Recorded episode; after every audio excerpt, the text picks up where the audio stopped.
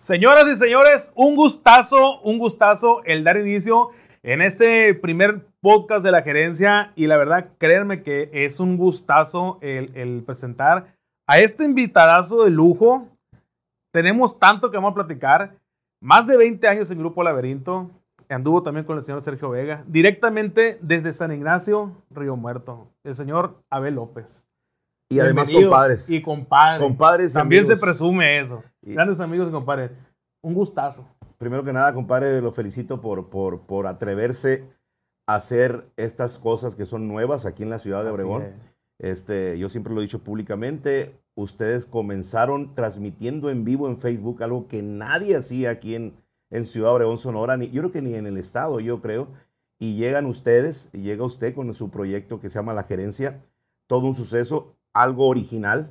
Y cuando las cosas son originales, compadre, las cosas llegan por sí solas. Así que felicidades por esto, porque lo está haciendo y está comenzando muy bien. Así es, no, bien, bien contentos. Eh, un poquito nervioso lo comentaba porque normalmente hacemos las transmisiones pues en vivo, echando, echando el relajo y todo rollo. Pero digo que sí, falta también algo así de, de, de, platicar el, el de lleno con, con una persona, un invitado. Y, pues qué más que ahora sí que como invitado de, padrino más bien. Sí, luego me vine como padrino de la quinceañera. Hablando de padrino, o sea que yo le dije, lo quiero de padrino, o sea, era de aquí, pues pensó que de una, una quinceañera, una boda, porque se vino de gala. Pero hay tanto, hay tanto que, que, que platicar. Los invitamos a todos ustedes que están ahí, eh, pues ya sea que, que, pues con un tequilita, un, un, un, este, un cafecito. En esta ocasión, como el invitado no toma, pues vamos a, a, a tomar, a tomar un traguito. Y de hecho, vamos a brindar para inicio este podcast. Vamos a, echarnos un traguito, vamos a, brindar con agua. Felicidades por su proyecto. muchas gracias. Y, a toda la gente, pues saludcita y no. Lo que gusten tomarse para que, pues, para que se sientan más, más, más, más a gusto, ¿no?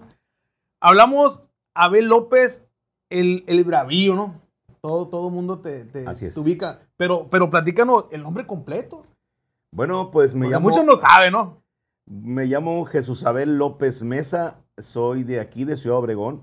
Mis papás son nacidos en San Ignacio Río Muerto. Cuando nazco yo, eh, eh, la familia se viene a radicar aquí a Ciudad Obregón, Sonora, para ser exacto, a la colonia Hidalgo, donde tengo tantas amistades que conservo todavía a pesar de los años, que yo sigo que son mis hermanos, que puedo mencionar a, a varios amigos, hermanos, los Azueta, los Wilson, los Segurrola, bueno, todos ellos crecimos juntos en ese barrio en la colonia Hidalgo, pero soy nacido aquí en Ciudad Obregón, pero siempre digo que soy de San Ignacio. Oye, a, Abel, el Toti, pero, pero, pero, pero, de niño, de niño, ¿cómo, ¿cómo te decían? Mi papá me puso Toti, quién sabe por qué. Y entonces en el barrio, por eso es muy raro, ¿no? Porque a mí me decían el Toti en, en, la colonia Hidalgo, en la Quintana Roo. Órale. Entonces pasa el tiempo y me salgo de ahí y nadie me volvió a decir Toti. Pero cuando años después yo entro con Laberinto, pues obviamente Serapio, que me conoce desde que yo nací, eh, me conoce como el Toti, entonces cuando yo entro al laberinto es cuando vuelve a ser otra vez el Toti. Pero, pero sí, pero y así me decían de niño, el Toti, el güero, porque era güero en su momento y nada más, ¿no? Oye, ¿y, y los camaradas en la, escuela, eh, en la primaria? Eh, cuando, cuando de San Ignacio se vino los cuántos años? No, en cuanto yo nací, cuando yo nací, ah, nací aquí en el Seguro Social de aquí de Ciudad Obregón, Sonora. Entonces, lo, lo que fue primaria, ya fue en Obregón. Todo, todo, fue en Obregón, no, no, no había kinder, o si había kinder no fui yo, ¿no? Se la pinteaba, yo creo que el kinder estaba reprobado en plastilina. Ahí, ¿no? pero, pero, ah, ¿había apodo ahí o también te No, no, solamente Abel o Jesús, Jesús Abel. La mayoría me decía Jesús Abel, no sé, fíjate que está más largo el nombre y así me decían mis amigos de la primaria, eh, los maestros y todo eso en la escuela, no nada, pero sí en el barrio solamente era Toti y en, en la escuela era Jesús Abel, después ya fue solamente Abel y así se me... ¿Y cómo era Abel el, cuando estaba niño? Yo siempre fui tímido, vergonzoso, no me atrevía a muchas cosas, yo no, yo no supe hacer travesuras. Tuve una mamá que mm, con una mirada así, nada más me decía así, ya uno si pensaba tirar el agua, la mamá así, ya no la tiraba. Con la pura mirada. O sea, yo siempre fui, no, no tuve el valor para hacer travesuras. Siempre fue bien portado en las escuelas. No era muy estudioso ni muy inteligente, pero era buen portado y, y era todo, o sea, jugar, jugar como todos los niños, jugar. No había el internet que hay ahora. Y pues jugábamos a béisbol, fútbol, todos esos juegos que, que eran en aquellos entonces, tanto en el barrio como en la escuela. ¿A qué se dedicaban tus papás mi papá trabajó en muchos empleos, pero yo creo que el empleo que más le conocí fue que trabajó como chofer y cargador en una empresa maderera de materiales. Y gracias a ese carro, pues nos mantuvo y comíamos, desayunábamos, comíamos y cenábamos bien. Mi mamá lavaba ajeno. Mi mamá lavaba ajeno, entonces todos los caprichos me los cumplía. Todo lo que yo miraba en la tele, compadre, de verdad se lo digo. Yo vivía en una casa de fibracel, unos 15 años. Eh, eh, yo digo casa de fibracel, no sé si, si la ubican, pero es de pared de madera eh, y techo de lámina de cartón, toda la vida. Los vecinos eran casas muy grandes, pero yo vivía en una casa esa y yo siempre platico esto. A lo mejor no teníamos una buena casa, pero yo todos los juguetes que yo quería, yo los tenía, porque mi mamá me los compraba. Todo lo que lo más nuevo que salía, yo creo que si hubieran existido los teléfonos de la manzanita en aquellos años, yo lo hubiera tenido porque nos, los papás de, mis papás en aquel entonces nos brindaron todo y a lo mejor también es malo, ¿no? Sí, sí, Porque mis vecinos no tenían el micrófono que salía con Chabelo, no sé, todas esas cosas. Y yo sí los tenía, compadre. Yo iba a la tienda de la esquina a comprar unas papitas, unas, eh, no sé, un, cualquier cosa. Y con su juguito y todo. Con su jugo en la mañana, tarde y noche. O sea, mis vecinos me miraban pasar por la tienda y decían, oye, esto loco, ¿cómo tienen dinero, no? ¿Por qué? Porque yo le digo, mis papás siempre me dieron todo, o nos dieron todos a mi hermana. Trabajaban, pues. Trabajaban, y trabajaban duro porque mi papá cargaba sacos de cemento, varilla para, para bajarlos en cualquier construcción. Mi mamá lavaba ajeno, como le digo. Pero a nosotros nunca nos faltó nada. Yo sería un pecado, sería pecado si yo le dijera que a nosotros nos faltó algo de chiquito. No teníamos casa, y después llega la casa que le da Infonavita a mi papá, en pleno centro. Yo, compadre, yo le digo que yo creo que a los 12 años nos dieron la casa del centro en el Callejón República de Chile, en el pleno centro de la ciudad. Y, era cuarto para mi hermana, cuarto para mí, cocina y todo, tenía cocina también. Bien guaseado. Sí, entonces yo abrí la puerta ahí del, de, había baño y me di cuenta que existían las regaderas, compadre, a los 12 años. Neta. Yo no sabía que existían las regaderas porque toda la vida era una cubeta y con, y con un vasito echarnos agua. Un encanto, ¿no? No salía a bañar ahora después. y no, pues ahora ya, y hasta con agua calientita y todo. Pero así, fue, así crecimos, este, sin maldad, sin maldad. Éramos muy educados como niños, gracias a mi mamá. Pero era nuestra infancia y éramos felices a nuestra manera jugando con los compañeros. Tan felices que muchas ni cuenta se daban, ¿no? jugando con los amigos, béisbol. Nunca fui bueno, pero pues le hacía la lucha al béisbol, al fútbol, a todo con mis amigos, el Freeman Wilson, Fermín Zazueta, Enrique, Francisco, Guillermo, Checo, con todos ellos yo crecí jugando. Compadre, eh, menciona que tuvo un micrófono, algo de morrillo. ¿Desde chiquillo le daba la onda de, hablar, de, locución o presentaba? En, en, mi pueblo, en San Ignacio, era muy famoso un locutor porque trabajaba como locutor aquí en Ciudad Obregón, Sonora, en lo que es ahorita La Caliente. No sé cómo se llamaba en aquellos años.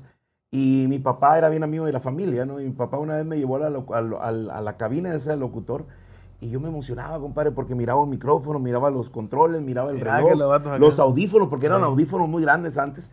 Y me quedó eso que yo cuando, precisamente cuando nos cambiamos de casa al Callejón República de Chile, yo jugaba a ser locutor. Yo jugaba a ser locutor y daba la hora y yo decía, no, que aquí estamos en mi pueblo, San Ignacio Río Muerto, y son las 2 de la tarde y lo dejamos con esta canción. Yo jugaba a ser locutor cuando, pero no sabía que me iba a dedicar a esto. Sería mentira si yo le decía que yo me quería dedicar a esto. Yo no sabía. A lo mejor yo en aquel entonces yo quería ser beisbolista, lo que era lo más normal en aquel entonces. Órale, qué chingón, ¿no? Por ejemplo, eh, como dicen, ¿no? El béisbol, el fútbol, todo eso. Pero no hubo algo que en sí dijera, me gusta ese deporte y pues a lo mejor no hubo la manera o no hubo un acercamiento con algo. Pues no, no realmente. Pues para empezar no era, no era bueno como los demás porque pues si hablamos de béisbol, la mayoría de mis amigos bateaban a la derecha y a la izquierda y pum, los batazos hasta el fondo. Yo en cuanto sacaba una línea y hasta ahí. O la quería cachar, le la cosa, una cosa? Siempre jugué la posición de catcher. O sea, siempre jugué la posición de catcher y, o sea, es la que me gustó. Cachaba, compadre, entonces. Y, es la que me gustó toda la vida ser catcher, ¿no? Pero siempre jugaba a ser catcher por Mike Socia de los Dyers de Los Ángeles, Benito Santiago, de los... Eso sí, Compadre, mi oficio, como yo no, yo no salía, mi mamá nunca nos dejó salir ni a la banqueta porque nos podía atropellar un carro, la pelota se podía ir para allá por los peligros.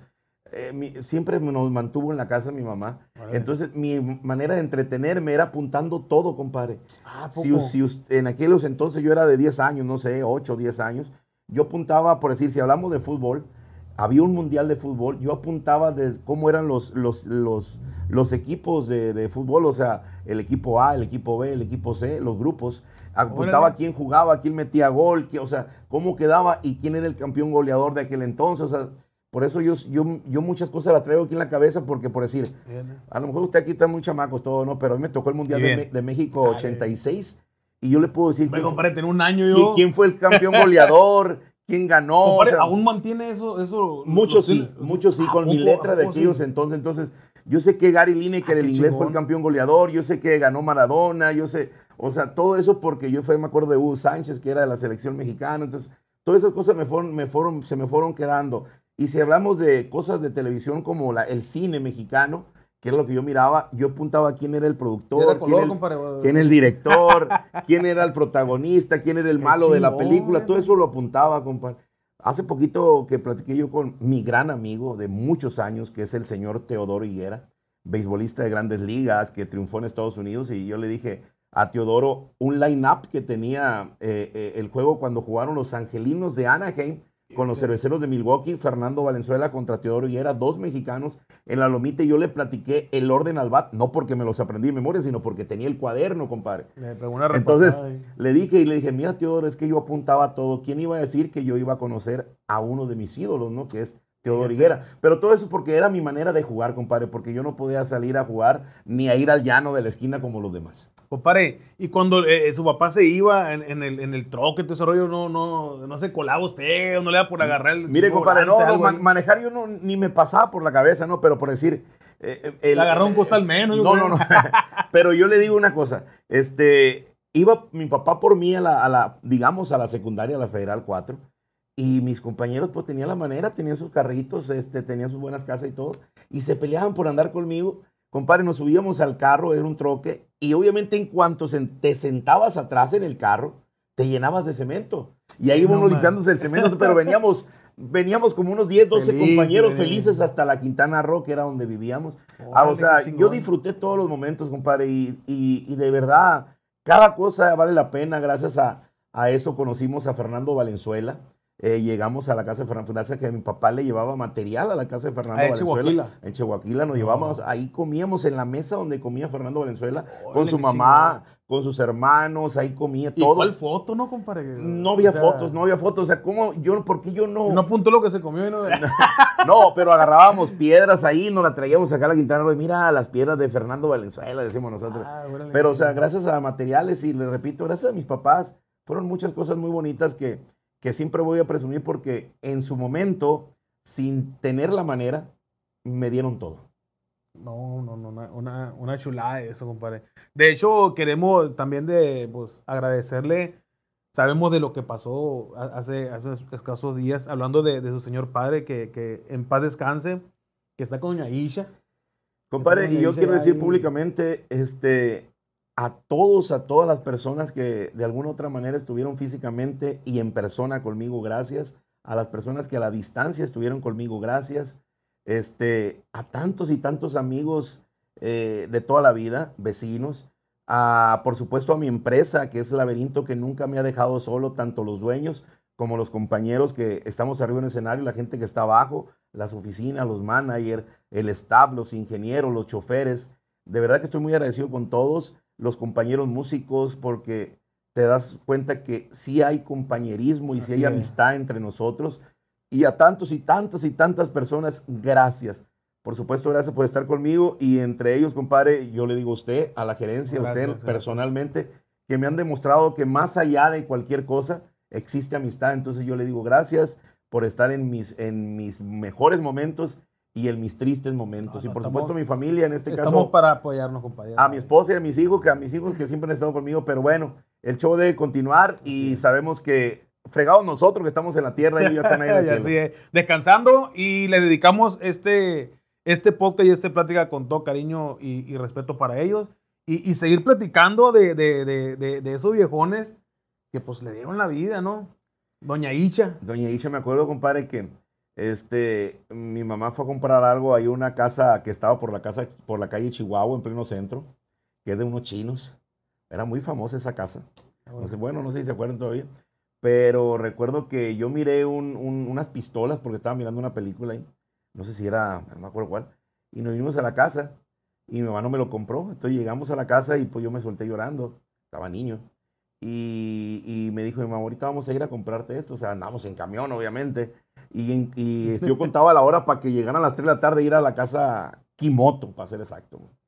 Y ir a comprar e- esa pistola que yo Púntale había mirado. y bueno, compadre, entonces, es que yo lo voy a decir siempre, mi mamá, si yo alzaba la mano, yo creo que antes de hacer la mano ya me estaba cumpliendo el capricho. Bueno, man, qué chula. Y toda la vida, entonces estoy orgulloso de ser de, don- de venir de donde vengo y de lo que me dieron, obviamente agradecido al millón. Oye, compadre, hablamos de, de la secundaria, de todo el rollo de la, de la Federal 4. Cuando había eventos del Día de la Madre, del Día del Padre o Kermés, todo el rollo, ¿no le da usted por, por, por, por animarse a como maestro de ceremonia o algo? ¿O todavía seguía el- Nunca. el- lo tímido ahí a los Nunca, 15, sí- 16? sí- siempre fui vergonzoso, compadre, siempre. Yo no estoy ni, ni para estar exponiendo ahí, porque la gente, antes, vuelvo a decir lo mismo, y no estoy viejo, apenas tengo 33 años. Otra vez. Pero antes uno pasaba al pizarrón, yo no sé cómo sea ahora, ¿no, compadre? Pasaba al pizarrón y escribía, no, que fulana cosa, y lo explicaba. Yo tenía pavor, el corazón me hacía así, compadre, cuando me ¿Neta? tocaba hacer algo, porque yo no me traía y luego tartamudeaba mucho y todo. Yo no sabía. Yo todo esto ya viene ya después, cuando yo estoy en una de las preparatorias de paga, porque me corrieron de las escuelas de, de gobierno, y por, por necesidad mi mamá me escribió en la escuela de paga, no por, por tener.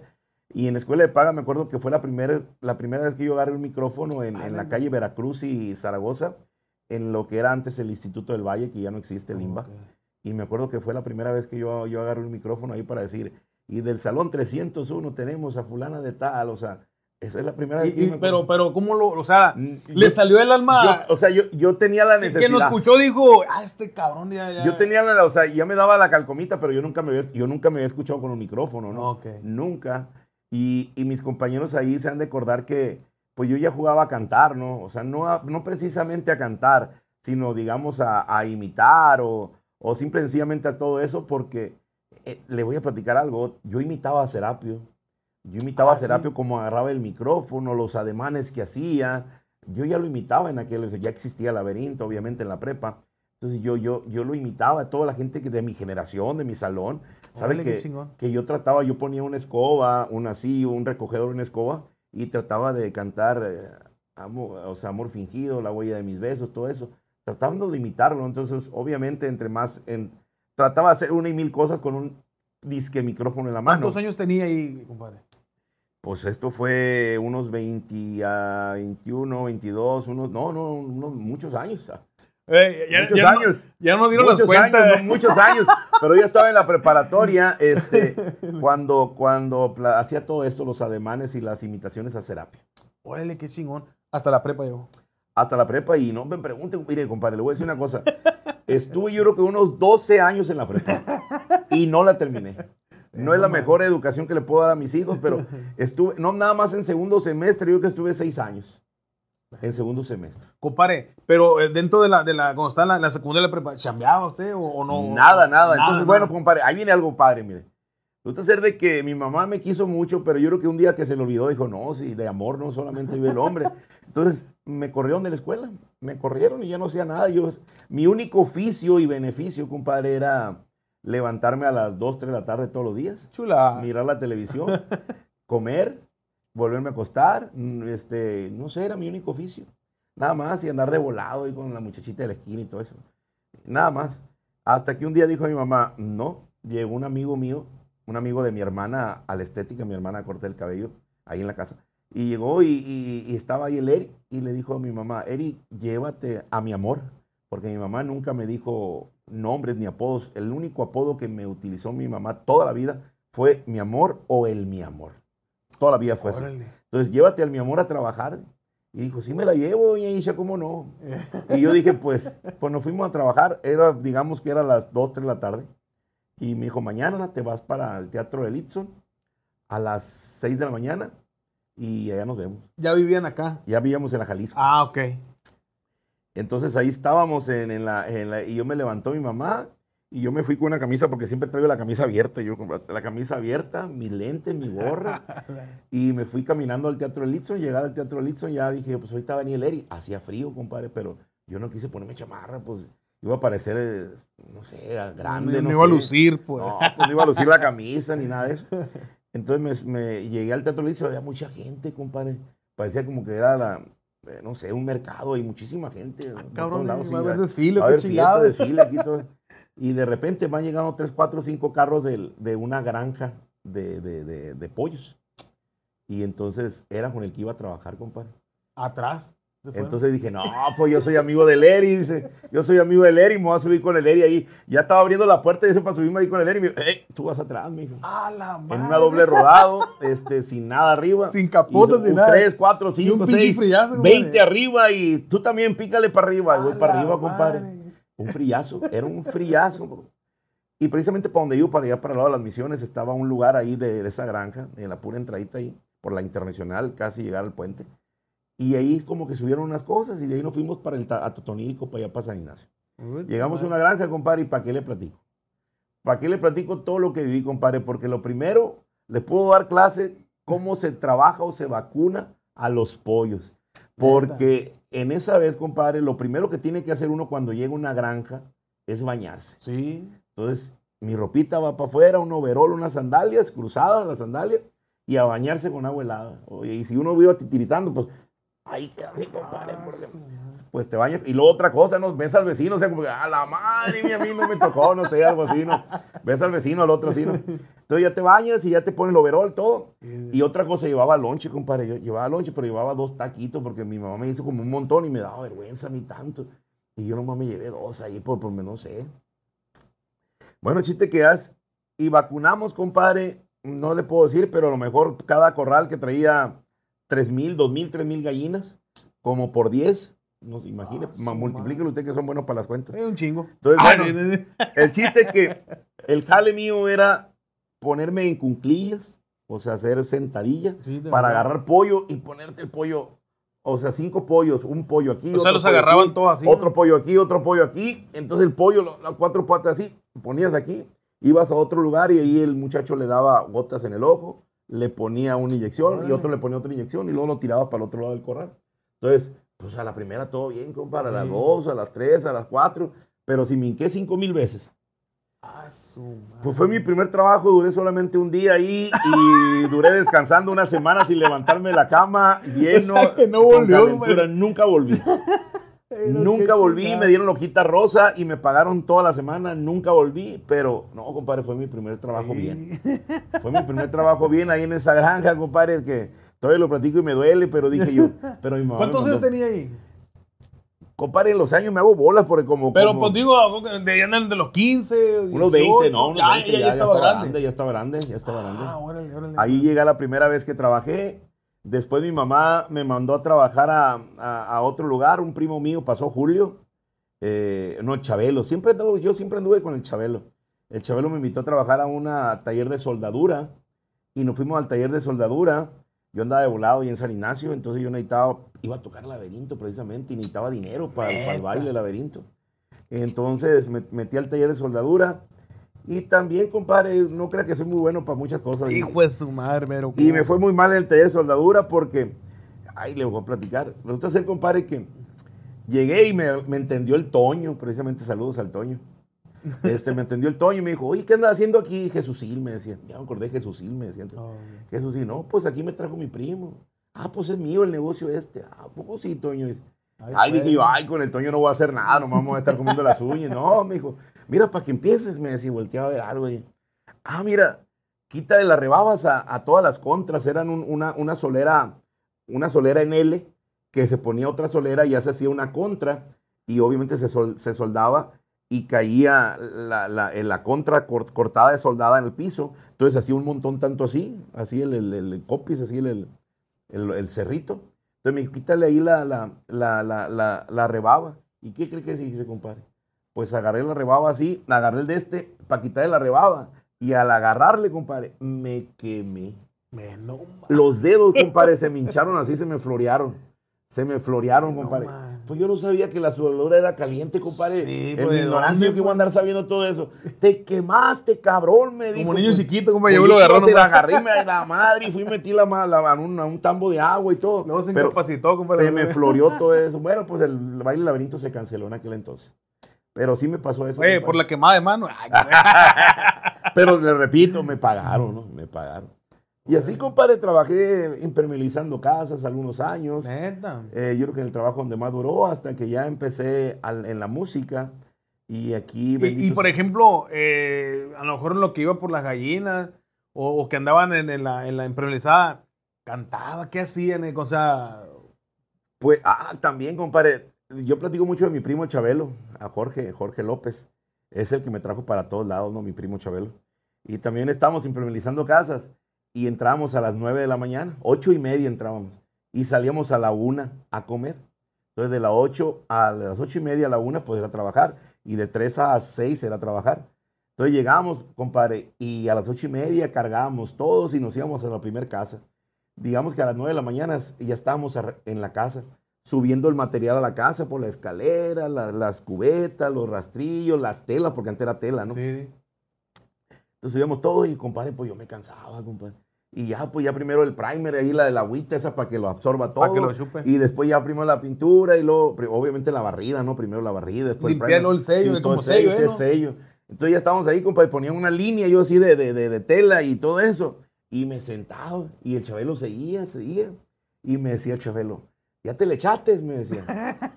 Era las 10 de la mañana, o 10 y media, 10 y media, a las 10 te le echaste, me dice, yo sal, qué machín, yo salgo hasta la una, me decía, porque el Chabelo no paraba, compadre, pero yo sí, pues yo me cansaba, compadre.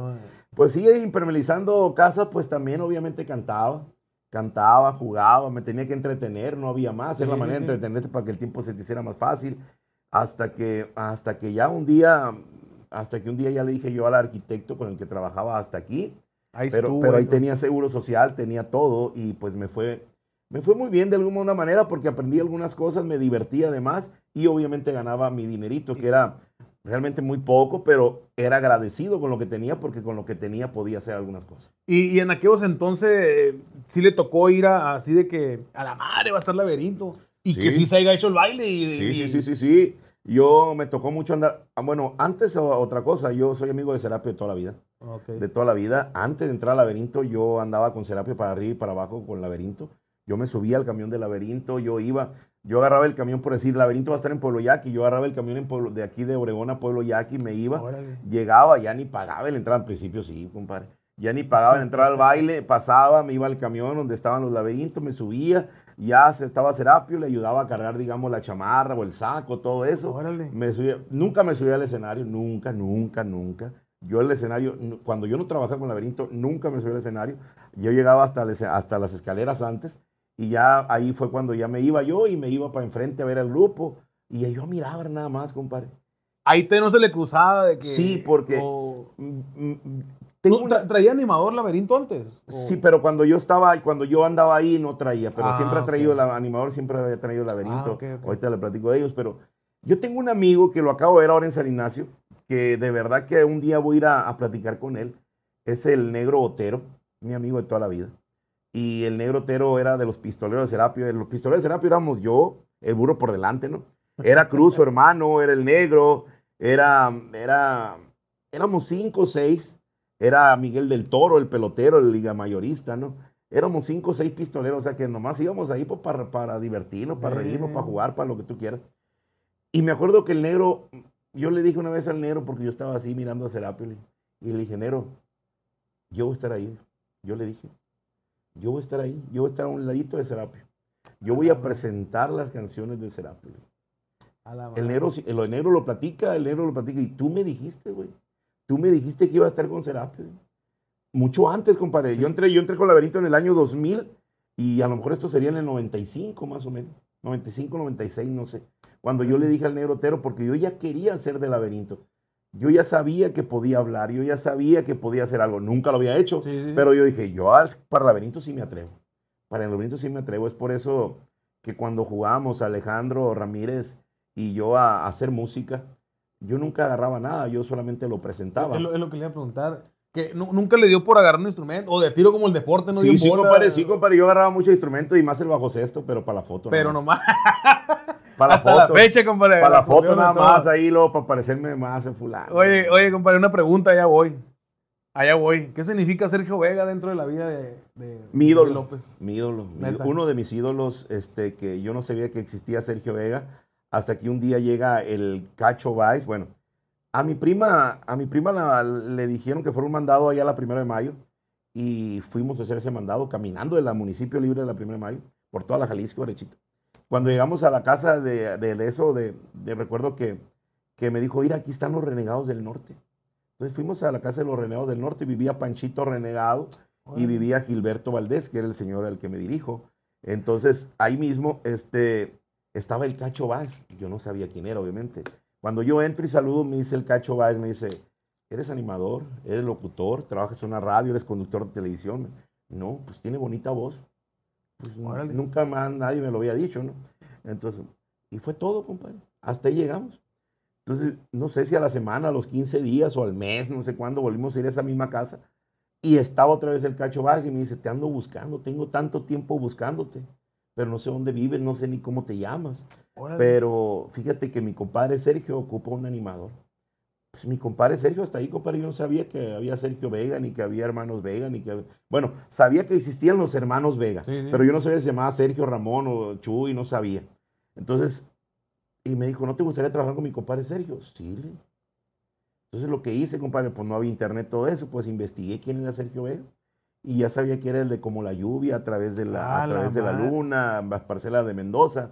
Entonces fui y le dije a mi mamá, le dije a mi mamá que, que, que me había invitado un, un amigo a que fuera trabajador de Sergio Vega. Y me dijo, pues, para adelante, aprovecha. Agarré el Ruta 12 ahí de mi casa, pasaba por el Ruta 12. Y me fui y me bajé exactamente a la casa de Sergio Vega en la Tehuantepec y Morelos. Ah. Allá me bajé y le toqué la puerta ahí y ahí iba yo con botas y con sombrero porque me dijo el cacho, llévate todo. Y yo me empecé, llegué, pasé y todo, estaba el señor Meyer, estaba todos, estaba Alfonso también, ahí le mando un saludo. Estaban los, los herencios, compadre, la- era el, el grupo de, de- de Juanito Vega, Oh. era, la mayoría eran los herencios, pero ya no estaba el Veguita. Sí.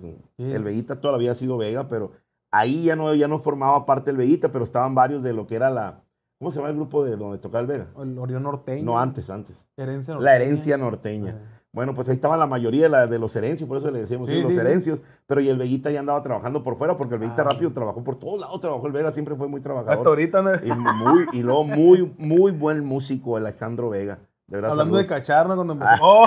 Saludar a mi amigo. Bueno, pues ahí estaban, entonces estaban los, los, los herencios, que era el, te- los grupo de los tesoros de Juan Vega y todo eso. Entonces ahí estaba cuando va entrando Sergio Vega, bien de traje y todo. Y me acuerdo que me dijo, ¿usted es el que quiere trabajar con nosotros? Sí.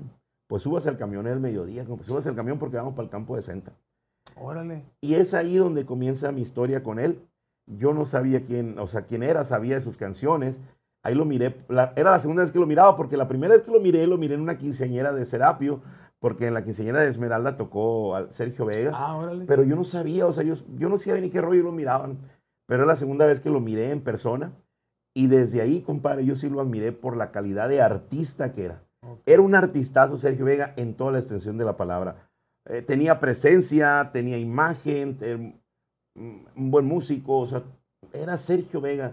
Y él se ponía en su papel 24 horas al día, los 7 días de la semana.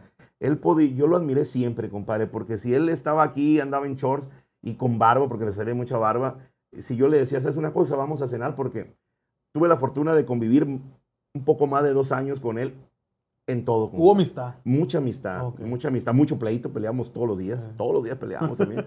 pero yo lo conocía de mm, muchísimo. Entonces, pero si yo, si yo le decía, oye, vamos a cenar, el rápido, compadre, se rasuraba, se ponía su camisa, se ponía el papel del chaca. sí, sí, sí. Toda la vida fue igual. Entonces, de ahí viene, yo me acuerdo que una vez estábamos en, en un evento aquí de televisora Grupo Pacífico y, y pone el bajo cesto, él pone el bajo cesto así como pistola.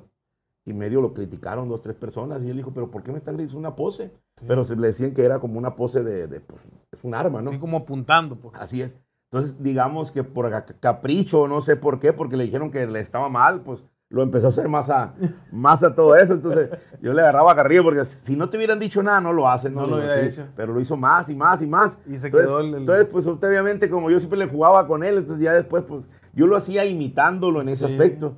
Y de tanto que lo imitaba, tanto que lo imitaba, pues se me fue quedando a mí, que es el, digamos, no es que lo imitaba, yo jugaba con él y decía, no lo hagas, no lo hagas. y después ya se me fue quedando y, y lo sigo haciendo, compadre, en Sí, todas sí, mis sí, fotos. la- la foto y aparte es una manera de admirar a un gran artista. oye, oye, compadre, y cuando se subió el camión, ¿qué onda? O sea, fue y se sentó y en me subí al camión yo solo, sin hablar, obviamente yo no hablaba con nadie, con nadie hablaba, me senté así en el camión ahí en la primera fila ahí, llegaban todos, llegaba Crisanto Serna, Manelín Pacheco, llegaban todos ahí, yo no hablaba y me daba vergüenza, compadre. Y luego llegué todavía al campo decente y nada, compadre, ahí estaba, yo qué digo, qué hago, no sé. Entonces, bueno, llega el momento que ya llega la, llega la presentación de, del Chaca, entonces yo miro al negro Palomares, mi Oh, negro Palomares. Un saludo para mi negro, mi negro que se baja del escenario y dije, qué malo este vato, o sea, ¿para qué me invita a Sergio Vega si trae animador o locutor Sí. o conductor? Y yo me iba para abajo acá y ven- venía Sergio Vega como con cinco muchachas a un lado, con preguntas. Siempre tuvo suerte el Chaco. Yo quise que me hubiera pasado un poquito, ¿no? y acá, y, y, y- y me iba a bajar yo y me dijo el negro, ¿a dónde va usted? Pues para que se quede usted aquí arriba en el escenario. No, hombre. Usted se va a quedar aquí arriba. Usted va a hablar. Cuando se le atore la carreta a usted, es cuando yo voy a entrar. Pero yo no voy a hablar nada. Usted Órale. se va a llevar el show y todo eso. Pues, compadre, pues me sentí en confianza, empecé a hablar, sí me quedaba Sí. en blanco, compadre. Yo, aparte, otra cosa, compadre. Aquí nunca aprendemos, siempre es mejor, nunca terminamos de aprender, mejor dicho. Entonces, en aquel entonces, pues obviamente, pues no sabía nada. El campo 60 fue la primera. El, el Ah. Francisco Javier Mina. Entonces yo, yo tendía, compadre, a gritar, a gritar, a gritar, porque era mi manera a lo mejor de defenderme, o mi manera de poner un sello, no sé, pero al paso de los años te das dando cuenta que hay muchas maneras de llevar un show y no precisamente es haciendo cosas que no debe hacer, como gritar. Para eso uno tiene que aprender, hay tiempos de gritar, hay tiempos de hablar, hay tiempos de hacer esto.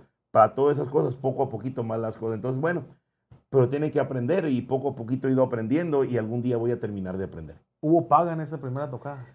Sí, pero no lo agarré, compadre. O sea, no, no. Le voy a platicar también. O sea, que yo- otra cosa, yo platico todo. A mí, yo, a mí siempre me La han- pregunta va a ser así. a mí siempre me han dicho las cosas y no platiques eso. Yo platico Compadre, todo, la pregunta va a compadre. ser, ¿cuánto ganó en su primera evento? Mire, No. compadre, no recuerdo exactamente, pero, pero por decir, yo me acuerdo que a mí me pagaban en aquellos entonces 300 pesos la noche. 300 Entonces, digamos que en aquel, estoy hablando del 98 por ahí. En el 98 ganaba, mire, compadre, yo acá ganaba 250 a la semana, donde trabajaba impermeabilizando casas, 250 pesos a la semana. Y trabajaba yo de lunes a sábado. Y me pagaban 245 pesos Los- toda la semana. toda la semana, en el 98 más o menos. ¿no? Puta madre. Entonces yo entro aquí y me pagan 900 pesos en, por tres días. A la madre. Por, por tres días y, y por, digamos, por seis horas. Entonces ya digo, a la madre, oye, De aquí está, soy. está mejor acá y acá no me canso con el rodillo. y y aquí se no le- tengo nada que hacer con el rodillo. Y luego se volvió a levantar a las 11, yo creo. Me 12. volví a levantar a las 11 y luego mi mamá viene al cahueto. O sea, mi mamá no lo moleste. está dormido". Es lo que le iba a preguntar, que cuando llegó con Doña Ishi, que llegó con, con el dinero o algo. Se emocionó, compadre. Mucho se emocionó. Mijito, por- ¿qué hiciste? ¿De dónde Sí, vienes? sí, pues ¿y ¿a quién le robaste? No, pero sí, ahí es donde ya empecé a yo a ganar dinero, donde ya me, me compro mi primer carro, o sea, todas esas cositas vienen, bendito sea Dios, gracias a la música, no soy músico de vocación, pero soy músico porque, porque ando entre ellos. Entre ellos. Eh, tengo veintitantos años haciendo esto y, y, pues ha sido mi vida, he conocido tantas cosas tan bonitas, tantas cosas tristes, y tantos artistas. tantos ¿no? artistas, compadre. Ahora que platicamos lo de mi papá, uno se dice, ¿cómo es posible que fulano de tal me llame, que Sí. fulano de tal se tome? Porque hay una amistad, hay una Sí, amistad ya de por medio. Ya no existen tantas cosas. Por decir, haces una familia, hablando de, no sé, del, de los huracanes del norte, ya uno le dice tío, ellos te dicen sobrino, nos damos un beso porque es, es una familia, compadre. Yo por decir al Se señor- agarra el estilo. yo, señor Heraclio, yo no le digo Heraclio, le digo tío. Él me dice sobrino. Cuando nos, nos miramos, nos damos un beso y me dice te quiero. O sea. ¿cómo es posible que un señor de leyenda te esté diciendo te quiero, te dé un abrazo y hasta la bendición me da? O sea, Ay, es qué algo tan, tan increíble. Entonces le digo, sí, sí hace uno amigos aquí, compadre. Sí. Bueno, pues mire cómo vamos a ser amigos. Aquí estamos. Es. Aquí estoy con usted. Oh, qué chingón, qué chingón. Compadre, hay muchos rumores. eh, la gente, el Chaca era así, el Chaca el- era mamón Sergio Vega eh, con la gente, o, Te- o te- sabía dónde ponerse Te- mamón. él era, era- era- una- era un personaje. Era un personaje, era un personaje. Sergio era un personaje en toda la extensión de la palabra. Siempre el Chaca. Cuando era el Chaca era un personaje. Cuando era Sergio Vega es cuando platicaba y lloraba por cosas que le habían pasado de juventud, porque Ok. realmente sí sufrieron ellos porque no tenían la manera para comprarse una soda, un refresco, un pan, ¿no? Pero, pero, pero, este, el, eh, pero llega el momento ya que es un personaje, entonces sí, era muy especial, compadre, sí era muy Ok. especial, este, sí tenía su, su, su carácter, en, en muchas cosas tenía su carácter, pero, pero era su forma de ser, pues era su forma de ser, sí. A veces que yo le sacaba la vuelta, compadre, yo, yo- cuando yo lo miraba que era el no, no, ya me voy, no, que, no, no, ya me voy, estuve, estuve, estuve, y pum, me iba, compadre. Me iba porque yo sabía que ahí iban, a- como decía Sí. un tío mío, iban a volar pelos. Ya hablaba lunes, martes, que no era dejarle de la madre. No, ya empezaban los problemas, porque por ahí, y luego la fiesta, compadre. La fiesta, porque usted sabe que yo no tomo nada, ¿no? Pero la fiesta era de, hay fiesta, o sea, a comprar cerveza, esto y lo otro, y ¡pum! A era las 9 de la noche, y 3, 4, 5 de la mañana estoy en la fiesta, y ya me voy. No, no, no te vas a ir, no te Ah, vas a ir, madre. no te vas a Y ir. con pura agüita. Y con pura agua, y con pura agua, pero, pero sí era especialón, otra, y, y siempre han dicho que el Chaca que si, que si, que si era esto, no, que si era, lo- pero sinceramente, compadre, de verdad, de verdad era un hombre que se enamoraba de toda la mujer que miraba. O sea, era mentira todo lo otro que decían, que no Sí, dijeron que, sí, que, que- hasta con Serapio, que, era, Sí, que los agarraron a él y Serapio. No, pero era, un- era una forma de llamar la atención, de chistes. Llegaba con usted el Chaca y le daba un beso y le no agarraba había las redes pompis, sociales, y- ¿no, compadre? le agarraba las pompis y todo y decía, ay, que... pero era un show, era una manera de llamar la atención nada más. ¿A usted le agarró la pompa y Sergio Vega? ¿no? Muchas veces. Muchas veces, compadre. Y muchos besos aquí, acá, acá y todo. Y sí, era así. Ah, me hacemos empiernado. Oye, ni modo que se barra que no, que me empedé. ¡Hala, pues si ni pisteo! No, la no, no, verdad. mucha historia con el Chaca, mucha historia de béisbol, mucha historia de, de Eh, le música. gustaba el béisbol, ¿no? De mucho, hecho. mucho. Él quería ser beisbolista, pero el brazo no le dio para eso, compadre.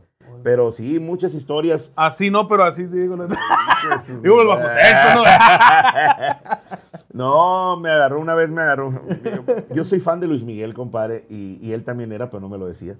Y una, y un- y una vez estábamos en Monterrey, en el Parque Fundidora, estaba Luis Miguel, y yo le dije, "Oye, güey, no seas gacho, págame aquí. Teníamos tres semanas y no me había pagado, compadre. Bueno, No me había pagado. y le dije, estaba viviendo. Bueno, ahí es donde yo conocí a Lupe Esparza de Bronco, porque Órale. vivimos en la casa de Lupe Esparza. Bueno, en el estudio, que todo eso. Y yo conviví muchísimo con Lupe, con sus hermanos, con Aurelio, con, con todos los, los Esparza, pero Órale, iba chingón. con Lupe, me acuerdo comprar a la frutería, compadre, y me platicaba tantas historias, Lupe. Eh, ahí conocí yo a Paulino Vargas, un señor que toda la historia.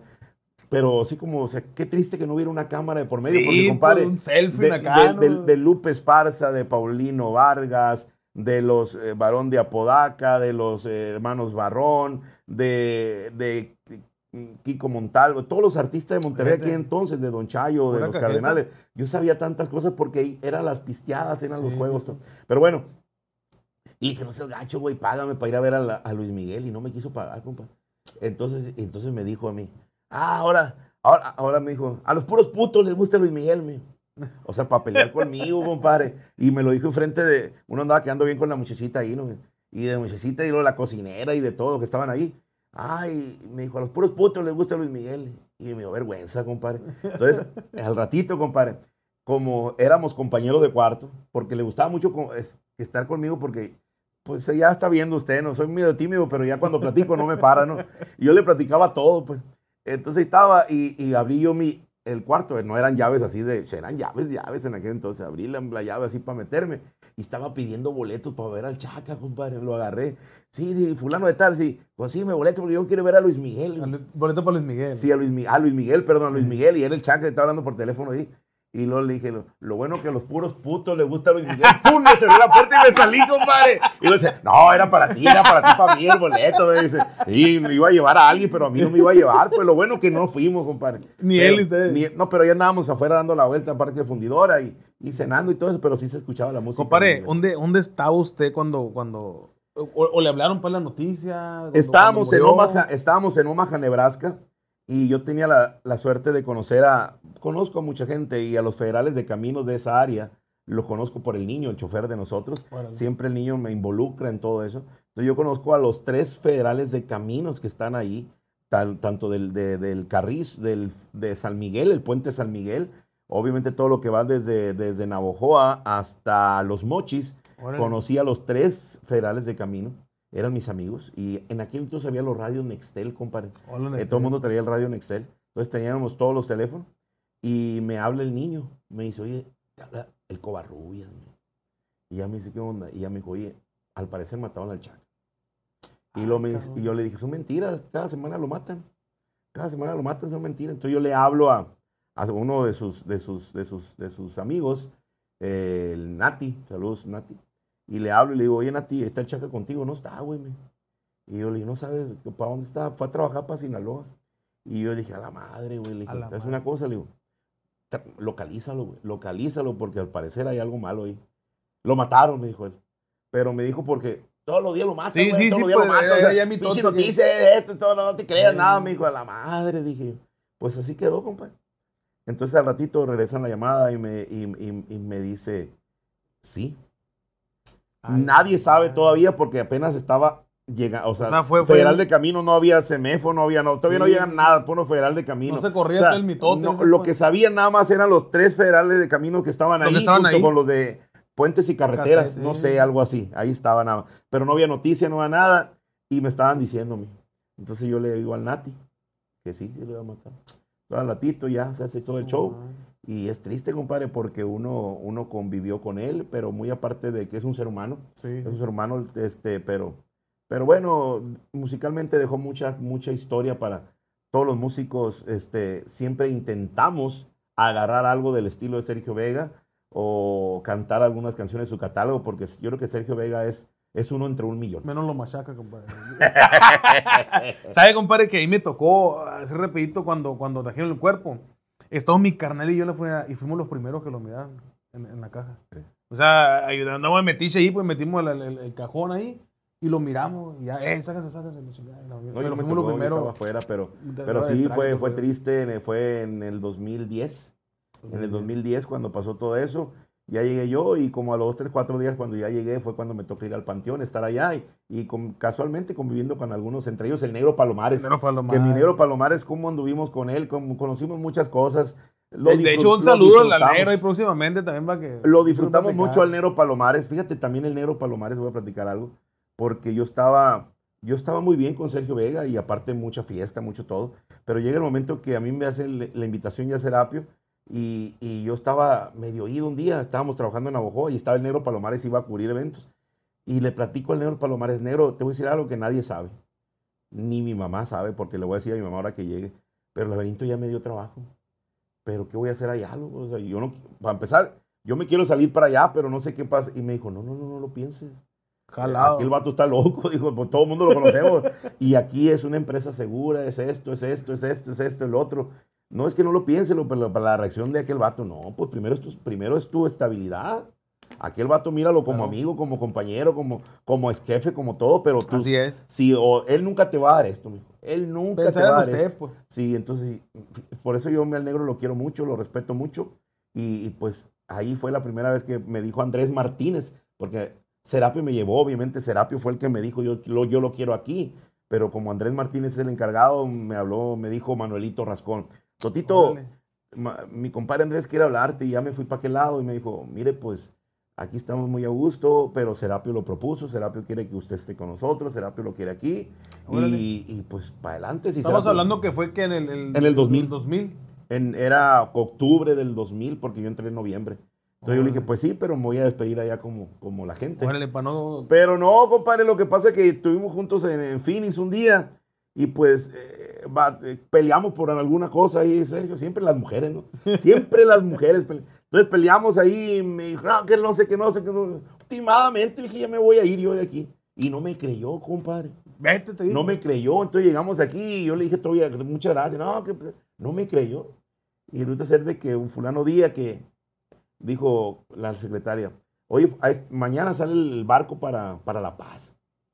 Y yo le dije, yo no voy a ir. No, y me marcaba como 200 veces. Y este y Neta. otro y este, y se perdió mi boleto del, del, del, del, barco barco, ¿no?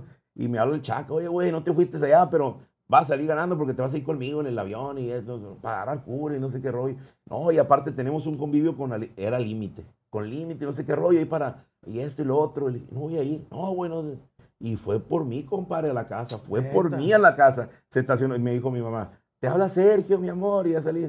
Y por medio de mi mamá lo trató de convencer, pero no, pues ya estaba bien seguro yo que yo quería con laberinto. Neta. Yo quería con laberinto, al lado de Serapio, por Serapio, pero cuando llego al laberinto me doy cuenta que es una calidad de personas muy buenas. Yo le he aprendido mucho a Andrés Martínez, a Manuel Rascón. Le tocó con, con los, con los todos, socios, ¿no? Con todos, con todos, compadre, me tocó. Con todos, con todos. Bendito sea que conviví y trabajé con todos. Y ahí empecé en el 2000 y ya son 21 años, compadre. y en ese momento, ¿qué le dijo su compa aquel? ¿Qué le dijo? Yo voy a estar ahí. Ahí, sí, ahí? sí. Después, al paso del tiempo, me ah, lo dijo. Oye, Toti, qué cabrón eres, me dijo, porque tú dijiste que ibas a estar ahí. Y ahí estás con Laberinto, a un lado de Serapio. Y toda la vida, compadre, toda la vida mm, nos conocemos a la perfección. Yo sé eh, muchas veces hasta la canción que sigue solamente con una mirada de Serapio. Ya sabe. Y obviamente miré pasar a una generación. Ahora hay otra generación que lo están haciendo muy bien. Y aquí estamos, 21. La historia continúa. la historia continúa.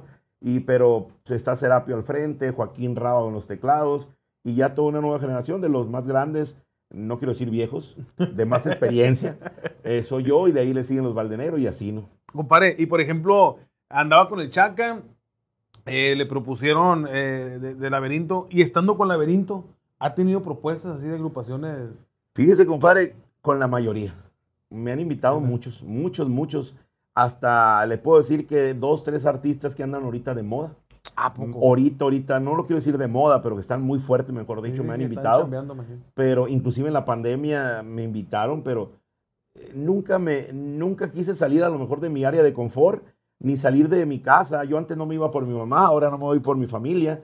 Entonces, nunca me he querido salir de Ciudad Obregón a vivir a otro lugar. Sí, pues es de que si se va con esa agrupación o artista, es, es, radicar. Si el pues. artista está en Monterrey, tengo que irme a radicar a ah, Monterrey. Si el artista está en, Houston, tengo que irme a radicar a Houston. Pero sí me han invitado muchísimos artistas, desde la gente, primero la gente de aquí de Obregón, la gente de Hermosillo, la gente de Texas, la gente de Nuevo México, la gente de Phoenix, mucha gente de Phoenix, la gente de Los Ángeles, mucha gente ahora de Monterrey. O sea que nos han invitado, me han invitado y sí se siente uno privilegiado, compadre. Se siente uno privilegiado porque quiere decir que lo, poquito, mucho que uno está haciendo, lo está haciendo bien. Dentro ya de la, del ambiente, todo rollo, ahí sí ya no le dio como que la calcomita de entrada a radio. Fue, esto fue antes. Esto fue antes de entrar a la música. Eh, yo hice un casting para entrar a una radio. Eh, este, y, éramos 100 participantes y estábamos haciendo fila fuera de la, de la calle 200, ahí en la caliente. Una fila enorme, así éramos 100 personas. Y cuando yo iba subiendo, dice, y aquí voy a decir esto, voy a decir lo otro. Yo lo fui. Lo estudió. y eso, compadre, al paso del tiempo, uno se va dando cuenta que es lo que nunca debe de hacer. Ah. Este, yo no soy experto en esto, pero cuando, por decir, a mí me dicen, vas a hablar, es un decir, vas a hablar de la pandemia.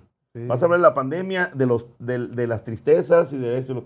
Solamente eso déjalo. Yo lo demás ya no me digas. Y vas a hablar que no, no, no. ¿Por qué? Porque si te dicen otras cosas te vas a perder, se te va a ir la idea. Entonces yo aprendí a improvisar. Pero bueno, en aquel entonces yo iba estudiando, voy a decir esto, ahorita que llega a la, cabina. Y llego a la cabina, compadre, pues no sé qué hice. Pues no sé, yo creo que me dio una patada. Vámonos, de, éramos 100 participantes. Y el otro del video eh, compadre, y son mis amigos, los dos. Uno es este, eh, ay, se me va a olvidar ahorita, este, Moreno, este, ay, se me olvida, él es mi amigo y es mi amigo de toda la vida, de son de Hermosillo, que es el que hace las presentaciones a todos los grupos. Este, y, el otro es el Chaco Pitayón, un locutor que era el que. son mis amigos, amigos, compadre. Y ellos son los que me dijeron, ole, para afuera, no serviste, eso es lo que me dijeron. Ah, este, pero éramos 100 participantes y de esos 100 participantes quedé en el lugar 101. o sea, tiro la tiro, ¿no? y, y, ¿sabe quién quedó en ese casting? El Chucky el Chucky ah, quedó en el casting ese de, Ahí, ahí, estaba mi carnal en ese casting. Me, ah, acuerdo, pues. que, me acuerdo que mi carnal fue. Oh, que era un casting. Eh. Pues le pasó lo mismo que a, a mí. no vendiendo tamales ahorita como están. ya llegó el Chukiri Night. Ya llegó el Chukiri Compadre, fueron dos años, dos años y medio casi con Sergio Vega. Son ya 21 en, en, Grupo Laberinto. Así es. La historia continúa, compadre. La historia continúa. Tengo la fortuna de formar parte de una empresa que, que me ha ayudado a crecer. Eh, obviamente una empresa que me ha dado todo, una empresa que musicalmente es lo mejor que me ha pasado, profesionalmente hablando este, grandes amigos, grandes jefes, grandes compañeros. Todos, todos se han portado de maravilla conmigo. Eh, he aprendido muchísimas cosas con Laberinto. Este, lo repito, yo llegué aquí por Serapio. Serapio es uno de mis ídolos, que he convivido con él todos los días, todos los años y todas las ocasiones, que yo me siento orgulloso que para todo Serapio me pone a, mí. Eh, siempre dice Isabelito, o sea, siempre dándole a mí, a mí, a mí, a mí, eso es Serapio. Pero muy aparte de Serapio, la empresa Laberinto en sí, al señor Andrés Martínez le fui aprendiendo tantas cosas que me fue diciendo, me fue dando obligaciones, compadre, como encárgate de esto, encárgate del otro, encárgate del otro. Y eso me ha llamado la atención porque he ido aprendiendo. Y entonces me siento afortunado de formar parte de esta empresa. Y si se dice laberinto, creo que ya mucha gente lo relaciona con mi nombre. Oye, compadre. eso es bonito. Eh, no es músico ni mucho menos, pero, pero, pero es compositor. O sea, también, también tiene, tiene pluma aquí, mi compadre. Es que empecé a escribir cuando uno empieza de volado, compadre. Neta, Cuando uno empieza de volado, que le van gustando las muchachitas así, pues rápido uno empieza para tratar de ligarla, ¿no? Sí, sí, sí. Le, le, platico, compadre, la primera canción que yo escribí, yo estaba en la secundaria y compuse una canción pop. Ah, una canción, se llama, este, ay, ahorita me mire, compadre, todo se me está olvidando ahorita. Este, pero, este, no soy para ti, se llama la canción, y me la sé un poquito, ¿no? No soy para ti, entre mil maneras de llegar a ti, de llegar a ti me di cuenta al fin decirles, no soy para ti porque el amor que yo te daba, algo así. Pero 15 yo años, compadre. Y yo tenía, mm, yo creo que yo tenía ahí como, no, no creo que tenía 15, tenía como 13 años. se le arrancaba con esa canción, compadre, con la cantaba. Eh, ¿no? soy para ti porque el amor no me entendías que yo te quería, no como un amigo más que tú tenías a tu alrededor. Lo que yo aprendí fue que en el amor no soy para ti. ¿Cuántas canciones tiene, compadre? Muchísimas, compadre. Pero bueno, le compuse una canción a esa muchacha, compadre. Y yo la quería para mí, era, yo, yo quería que fuera mi novia, pero yo nunca me atreví, yo nunca me atreví a decirle me gustas, nunca, nunca. Entonces yo me acuerdo, compadre, que, que fue su quinceañera, compadre, fue su quinceañera y nos invitó a todo el salón, pues. A todo el salón, a todo el A, B, C, D, todos los de la generación. Y yo, compadre, iba con mis botas de gamuza, no sé si ustedes se acuerdan de las botas de gamuza, botas de gamuza. Con las torito acá. Eh, las mías eran Land Rover. Land Rover era la marca, pero era, yo me acuerdo perfectamente, había HH, había varios. Y mi, iba mi, con mi camisa y con un saco café del mismo color de las botas. Y me acuerdo que llegué a la quinceañera, a la quinceañera compadre, y me miró la quinceañera que realmente que era la que me gustaba a mí. Pues. Y ahí estaba yo y conmigo iba mi amigo. Y, y, mi amigo iba normal, cambiado bien, pero, pero sin saco, ¿no? Entonces llegué yo y me dijo, ay, Abel, qué bueno que llegaste, me dijo la quinceañera. ¿Y qué cree que dice? Yo me hinché como para borrear, compadre. ¿Por qué? ¿Qué onda? ¿Qué hay que hacer? ¿O qué le digo? O sea, así que sea su chambelana, la madre, qué machín, me tomó en cuenta para algo. Y le me dice, si le prestas el saco fulanito, me dijo, para que sea mi chambelán. Pues su pinche. Y me tuve que quitar el saco, compadre, nomás para que fuera el chambelán. Si quieres te meto los zapatos, le voy a decir también. Pero bueno, Así fue mi canción, pero tengo, no sé, a lo mejor tengo unas, eh, no tantas, pero sí tengo unas 30, 40, 50. ¿Ya le grabó Grupo Laberinto? Ya me grabó Laberinto este, y estoy bien emocionado porque es la primera vez en 21 años. En 21 años es la primera canción que me graba Laberinto, se llama Lo mejor que me ha pasado y sinceramente es lo mejor que me ha pasado que me graba Laberinto. Pero me han grabado otros artistas de muchas partes de Texas, de Chihuahua, de Nuevo México, de Los Ángeles, de Arizona, de Monterrey y así va la cadenita y yo soy agradecido con todas las personas que me han grabado. Y obviamente, pues no sé escribir, pero perdí la vergüenza por, por, por, porque algo quedaba plasmado para toda la vida. Compadre, vamos a brindar otra vez por tantas cosas bonitas que le ha dado la vida. Así es, compadre. Y, y sí estoy emocionado de, de, saber de que el poquito, mucho legado que he hecho, pues ahí está, los años.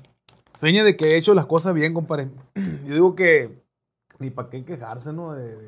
no, Bendito sea Dios. Vega, con, con, con, Laberinto. Y bendito sea Dios que me ha tocado estar con dos agrupaciones que siempre miré público enfrente. Nunca tuve, nunca tuve solo, o sea, cuando yo miraba público enfrente me, me, me emocionaba, compadre. Entonces, hasta la fecha, me siento afortunado de que con Sergio Vega y con Laberinto siempre he mirado público y público y público y público enfrente. Entonces, yo solamente soy el animador, pero, pero me ha tocado ser parte de estas dos agrupaciones y me ha tocado, digamos, ser, ser eh, no lo quiero decir así, parte, pues, nada más de que yo nomás lo presento. Yo creo que soy parte de estas agrupaciones. Es, gran parte, compadre, perdón, porque ya es reconocida la voz.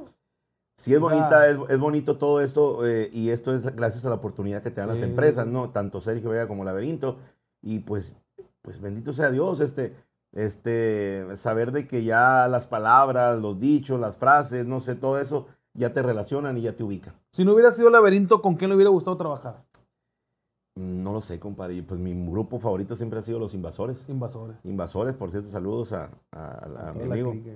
a mi amigo Javier y por su hijo, que es uno de mis mejores amigos, eh, mi compadre, y es mi compadre, Benavides. Órale. Él es el animador de Los Herederos Oh, y el papá es el animador de Los Invasores, ¿no? Entonces, son personas que uno le aprende mucho y tenemos la fortuna de ser amigos. Y conozco a muchos animadores, este, conozco, compadre, es que bendito sea Dios que la vida me ha dado muchas cosas. Tenemos un grupo de WhatsApp donde estamos la mayoría del regional mexicano y uno convive con todos ellos y obviamente si dicen laberinto rápido se van conmigo. Qué a toda madre. Compadre, yo creo que cortito el tiempo, ¿no? Pero hay tantas cosas porque fueron tantas cosas bonitas que, que le ha pasado dentro de, de este bonito ambiente que es de la, de la musicada, de, de- de- la, de la de artisteada, digamos, ¿no? Pero pues tenemos que despedirnos, compadre. ¿No? Así es, y yo, vamos, vamos a estar pendientes, compadre, que, que no sea la primera, la única ni la última. Y yo, yo agradezco a todas las personas que me han brindado eh, su cariño, su apoyo a lo largo de toda mi vida en los escenarios. Este, no sé hacer otra cosa, es lo único que medio aprendí a hacer y me siento afortunado de, de haber hecho lo que hasta ahorita he hecho, porque lo que más he hecho y lo que más he logrado es hacer amistades. Y con eso me quedo con las amistades que tengo, tanto mi empresa que es Laberinto, que nunca me ha dejado solo Laberinto, la empresa Laberinto en sí nunca me dejó solo, y obviamente todo lo que somos trabajadores de esta empresa siempre me han dado la mano. Y gracias a ellos he conocido a tantos y tantos amigos que me quedaría corto de decirlo. Si les repito, yo me siento afortunado de lo poquito, mucho que yo he hecho, es mucho en amistad. Y eso es suficiente. Así es. Eso es todo. Y compadre, y felicidades por No, su gracias. proyecto. Y este, muy bonito la escenografía, la producción. Ay, muy, humildemente. equipo- muy Ay, equipo de trabajo. No, y, y que vengan aquí. muchos compañeros más. Ciudad Obregón tiene muchísimos talentos. Mucho talento. Y aquí hay que aprovechar a, a lo que tiene usted a la mano. Así es. Y a toda la gente, a ti, a ustedes que nos están mirando, ahí regálanos un like, suscríbanse, compartan. Así que apenas vamos empezando con los pocas de la gerencia. Espero que se hayan pasado bien, yo sé que sí. Y, y faltó todavía que platicar. Sí, pero primero in- invite más, invite más, invite más y después volvemos y a, después a la segunda parte. Bueno, nos aventamos un en vivo ahí con la gerencia. O nos invitamos un envío. Para eso estamos. Ánimo, pues. Gracias a todos, la neta. Estamos, me, me siento nervioso todavía, muy chingada madre, pero como van a seguir platicando. Y desde Ánimo. Ciudad Obregón, Sonora, mucho orgullo. Así es. Y de San Ignacio. Y de San Ignacio, mi pueblo. Saludos para la gente de San Ignacio Río Muerto. ¿va? Ánimo, pues. Ahora nos guachamos. Estos son los podcasts de la gerencia de Upson. Gracias. Gracias, compadre. Saludos. Ánimo.